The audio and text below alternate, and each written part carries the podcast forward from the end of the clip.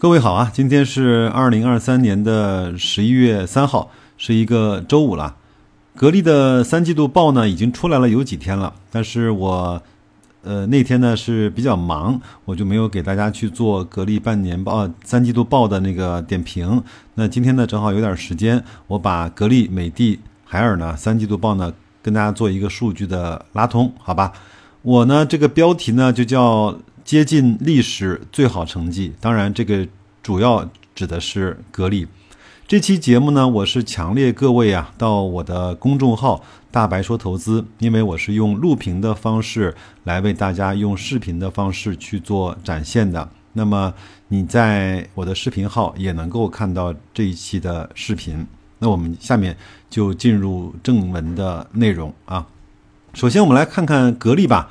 格力呢，我是跟大家去抽取了几个特别呃重要的数据，我们希望用一分钟的时间来看懂格力电器的三季报。第一个呢，就是三季度的营收是做到了五百五十七亿，同比增长呢是百分之六点七。我们其实知道啊。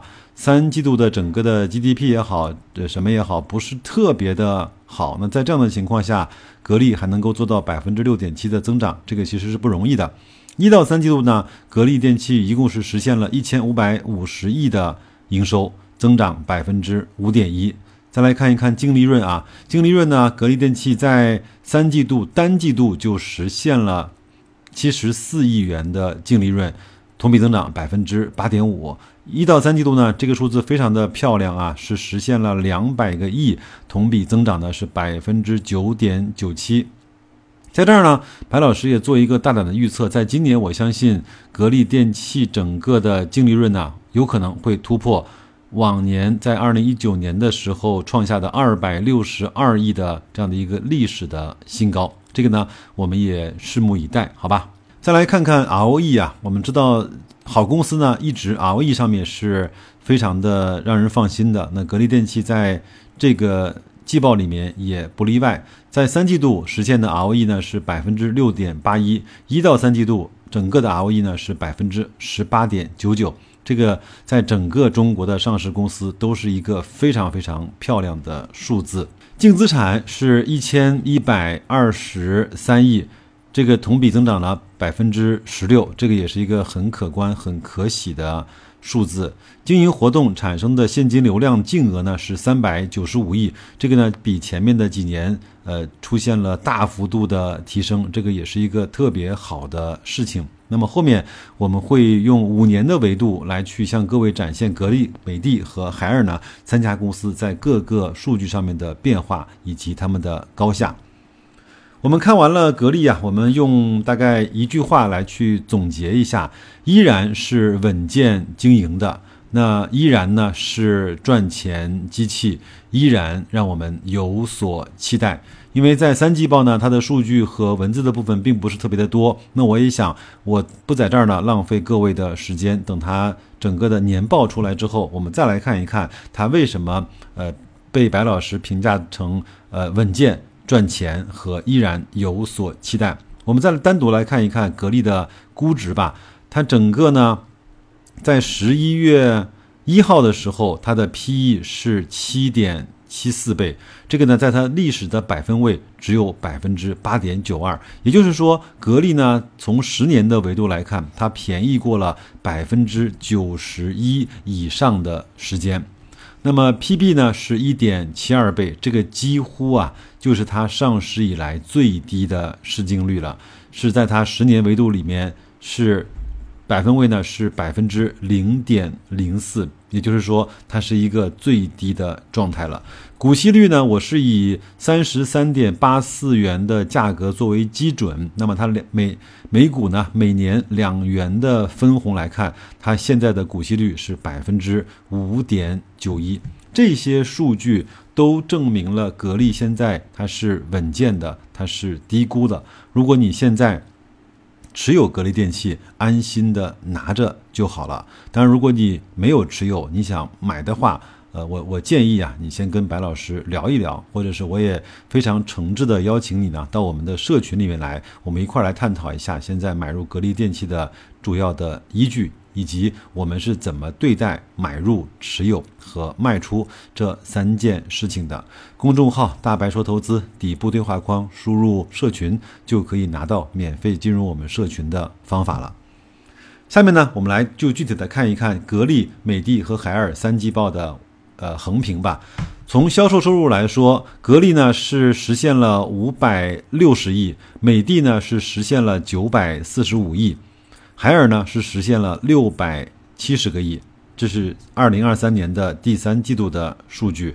有一说一，格力呢在产品的丰富度以及除了空调之外的业务上，还有太多太多的路。和方面要向美的和海尔学习，这个是个不争的差距，这个是个不争的事实。我虽然只持有格力，没有呃美的和海尔的股票，但是我也认为格力应该在这个方面慢慢的迎头，比较坚强的去把它赶上。我们再来看看单独格力的数据啊，格力呢在二零一九年的 Q 三是实现了呃合计呢是一千五百六十六亿的销售额，那么在二零二三年的 Q 三呢，它这个数据是一千五百五十八亿，也就是说这个是它在五年的维度里面历史的第二好的成绩，你说这个算好吗？呃，没有比较呢，就没有伤害。美的和海尔啊，都各自在二零二三年的三季度创造了它历史上的最好成绩。美的到了 Q 三是合计实现了将近三千个亿，两千九百二十三亿的销售。那么海尔呢，也实现了一千九百八十六亿的销售。所以在整个营收上面，格力现在来看，离两位。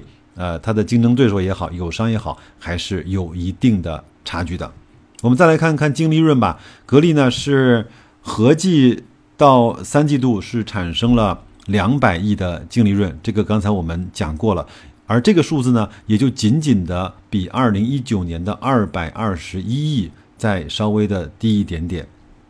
美的呢是合计产生了二百七十七亿的。净利润也非常非常能赚钱。那海尔呢是合计产生了一百三十一亿的净利润。这个呢，我们以前白老师为各位曾经做过这三家公司各个数据的对比。我们其实呃脑子里面呢应该有一个这样的概念：从营收来说是美的最多，从整个的。毛利率来看是格力最好，从净利率来看也是格力最好。海尔呢，整个它的营收是第二位，但是它的净利润永远是排在这三家的最后的。好，我们再往下来看另外一张表格。刚才我说了，毛利率呢，在今年这个维度上，海尔呢是百分之三十点七一啊，在这三家公司里面是排名第一的。格力呢是百分之二十九，那。美的呢是百分之二十五点八，这就是他们三家的座次。我们会看到这张图里面，我在右边标了很多箭头啊，什么意思呢？这就是在五年的维度里面，这些公司那些历史的呃高值是产生在什么年份？我们发现都不约而同了，不约而同的。指向了二零一九年，各位呢可以去看一下这三家公司在二零一九年的股价是不是配得上在二零一九年这个峰值的数据。这个是毛利率，再来看一看净利润率啊。格力呢是不能讲遥遥领先吧，这个也至少是一枝独秀啊。格力截止到一到 Q 三结束呢，它是。百分之十二点五三的净利润率，这个非常非常的可观啊！作为一个生产制造型的企业，抛除了所有的费用和整个的支出之外，还能够留存百分之十二点五三的净利润，这个是一个非常非常可观的数字。而这个数字呢，美的是百分之十左右，那海尔呢只有百分之六点七，所以。整个海尔的毛利率最高，它的净利率是最低的。这个呢，也是我一直从来也就不碰海尔的一个原因，因为它内部的损耗也好，呃，销售费用也好，整个的各项的成本也好，控制的并不是最好的。ROE 呢，刚才我们讲过了，这个呢我就不再多说了。格力是百分之十八点九。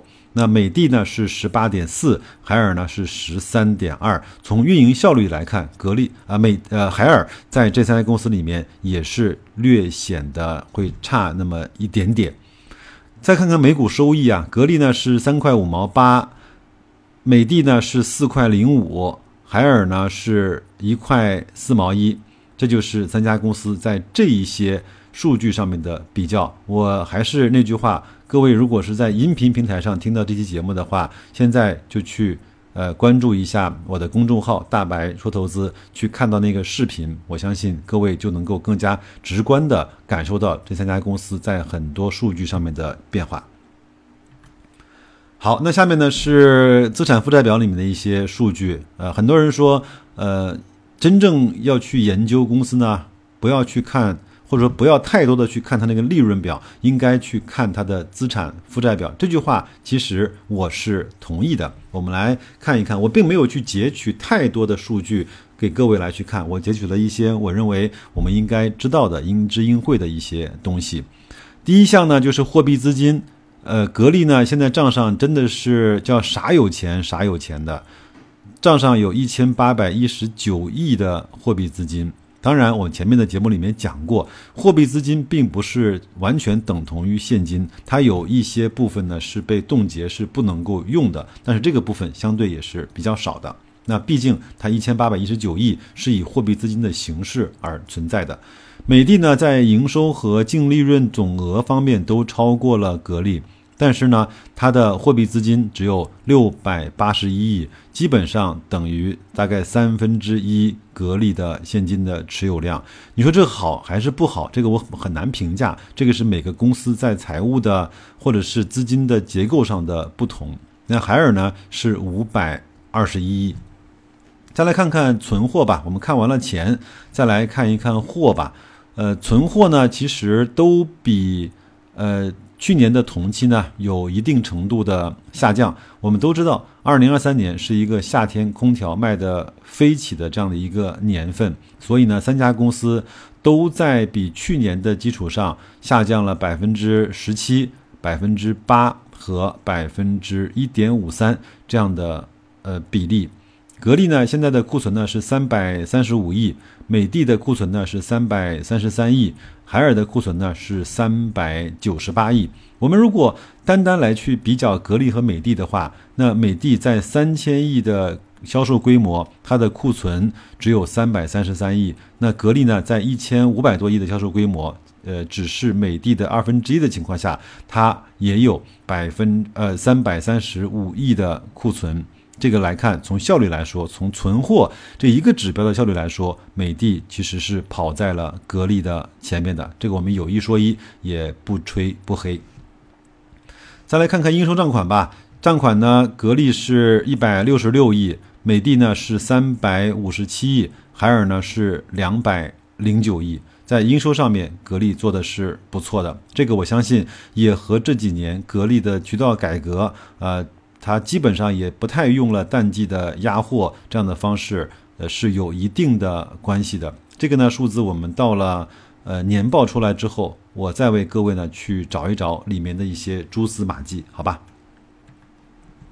下面这一屏呢，是从市值、总股本、股东人数和前十大股东的持仓来去看的。总市值，格力是两千亿，美的呢是三千八百亿。海尔呢是两千两百亿，在今年某一个时段，格力呢应该是股价涨到了四十块以上，它是短暂的从市值角度是超过了海尔，但是很快的又被海尔所超越了。所以我觉得在未来的某一段时间，格力的市值在我的心目中应该是要大过海尔的，因为整个从净利润的贡献来说，整个从估值的程度来说，应该是格力要比海尔可能更加的。嗯，值钱一些才符合商业的常识和逻辑吧。这个呃，再看我我也不想因为这句话可能让持有海尔的朋友不开心啊。三家公司的总股本呢，经过了几年的变化，呃，情况如下：格力呢现在是五十六亿股，美的呢是七十亿股，海尔呢是在二零二一年的时候做了一次增发，是九十四亿股。基本上就是这样，我们算股息率呢，呃，就是按照这个基础和呃分母去算的。再来看一看，其实白老师相对比较关心的股东人数啊，因为在二零二一年的时候呢，格力的股东人数曾经经历了一次巨幅的暴涨，在二零二一年的时候，格力的股东人数最高来到了八十八点八万，在二零二二年呢是下降到了七十六点二万，在二零二三年的 Q 三，这个数字来到了五十七点三二万。有的时候在投资市场中啊，说散户太多的地方，呃，不要去，其实也不是没有道理的啊。那美的呢，现在的股东人数呢是三十二万，它也是从二零二一年的四十五万一路降下来的。海尔的股东人数相对比较少，它是十三点七九万，也是从二零二一年的十八万的股东人数也是降下来的。前十大股东持仓占总股本的比例呢，格力是最低的，百分之四十四。也就是说，格力呢，相比美的的百分之六十和海尔的百分之六十七来说，它的集中度可能还没有那么的高，并不是说集中度高了就一定会涨，而是集中度代表了很多大的资金和机构对格力的看好的程度吧。这几年，无论是很多散户还是机构。呃，或者是外资啊，对格力呢，都还是有这样那样的顾忌，这个我觉得也正常吧。这就是格力，包括董明珠他本人的风格和容易产生的问题。这个我也希望，其实格力的管理层能够慢慢的注意到这个问题。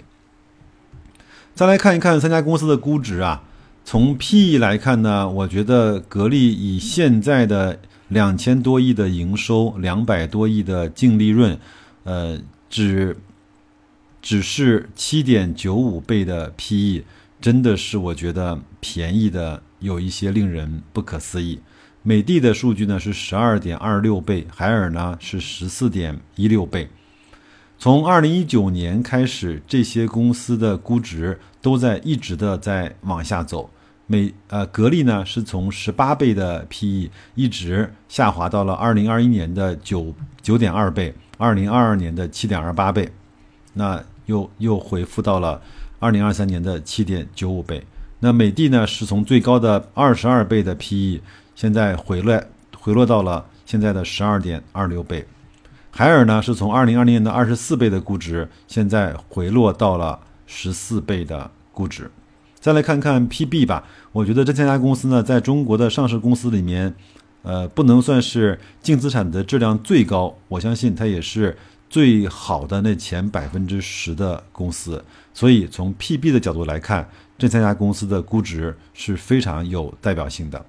格力呢是一点九四倍，美的呢是二点六六倍，海尔呢是两点三倍。这些其实都在他们各自的上市的。过程中是一个相对比较低的水平，所以我在我的大白令的估值表里面呢，也放了家电 ETF 这样的一个指数的 ETF，因为它的呃股息率从呃市盈率和市净率都是比较低的，我是认为现在已经有了比较多的投资的价值，所以呢，我的总结是它的市净率和市盈率都在呈现下降的趋势，格力的低估啊。相对是比较明显的。我在表格里面没有放股息率，我用文字的部分向各位呈现一下。格力现在的股息率呢是百分之五点九一，真的非常诱人。而且格力呢在二零二三、二零二四这几年分红都是相对比较稳定的。而且我也相信，只要董明珠在，它的分红一定不会慢下来的。所以在这个方面，用股息率去锚定格力的价格。那现在来看，是一个非常值得我们关注的，甚至是入手的时候。美的呢，这个数字股息率是百分之四点七一，其实也不差。海尔呢，就相对会低一点，是百分之二点五四。从股息率、从市盈率和市净率来看的话，格力其实在今在今天，在二零二三年的十一月份是更有买入或者是更有持有的价值的。这个呢，是我给各位放了三张这三家公司在这一年多中的呃价格的走势，我们先看看格力吧。格力呢，在去年的二二零二二年的十一月份，就是股市最恐慌的时候呢，曾经价格呢击穿过三十块，最低呢是来到过了二十六点九八元。那然后一路呢就上涨到了四十一块，后来又经历了一轮相对比较快速的杀跌。呃，现在呢稳在了三十三、三十四、三十五元这样的一个区间，它的最高峰呢是在六十四五块钱，应该是在二零一九年、二零二零年的时候创造的，一直还没有再去收复它那个呃最高值。我们不知道它这次，嗯，如果能够利润创新高的话，它的股价能不能伴随它的利润创新高再次回到高点？这个是。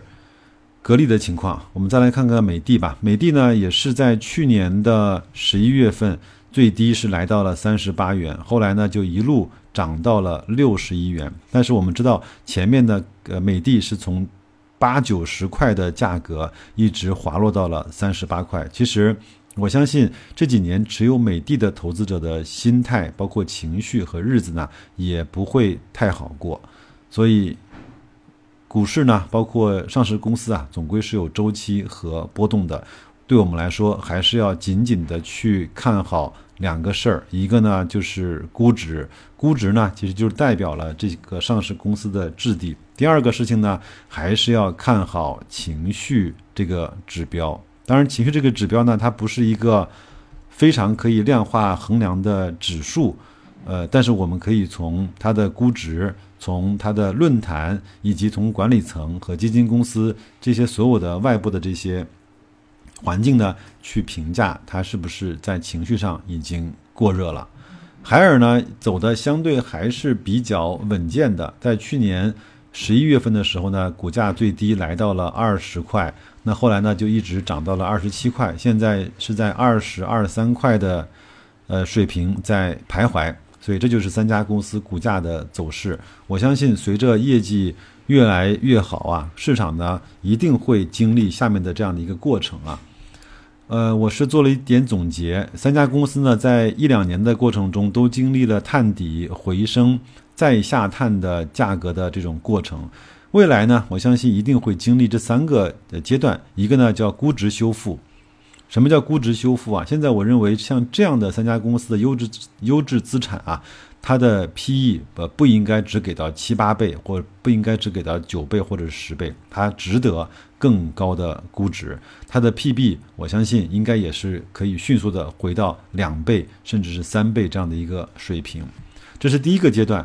第二个阶段呢，随着业绩和整个经济的好转啊，呃，包括整个如果出现了一个嗯相对比较持续的。普涨行情，那么乐观的情绪会再次的被点燃，那么一定会有很多的人呢，会再次看到这些好公司的价值，就会呈现出情绪乐观这样的一个状态。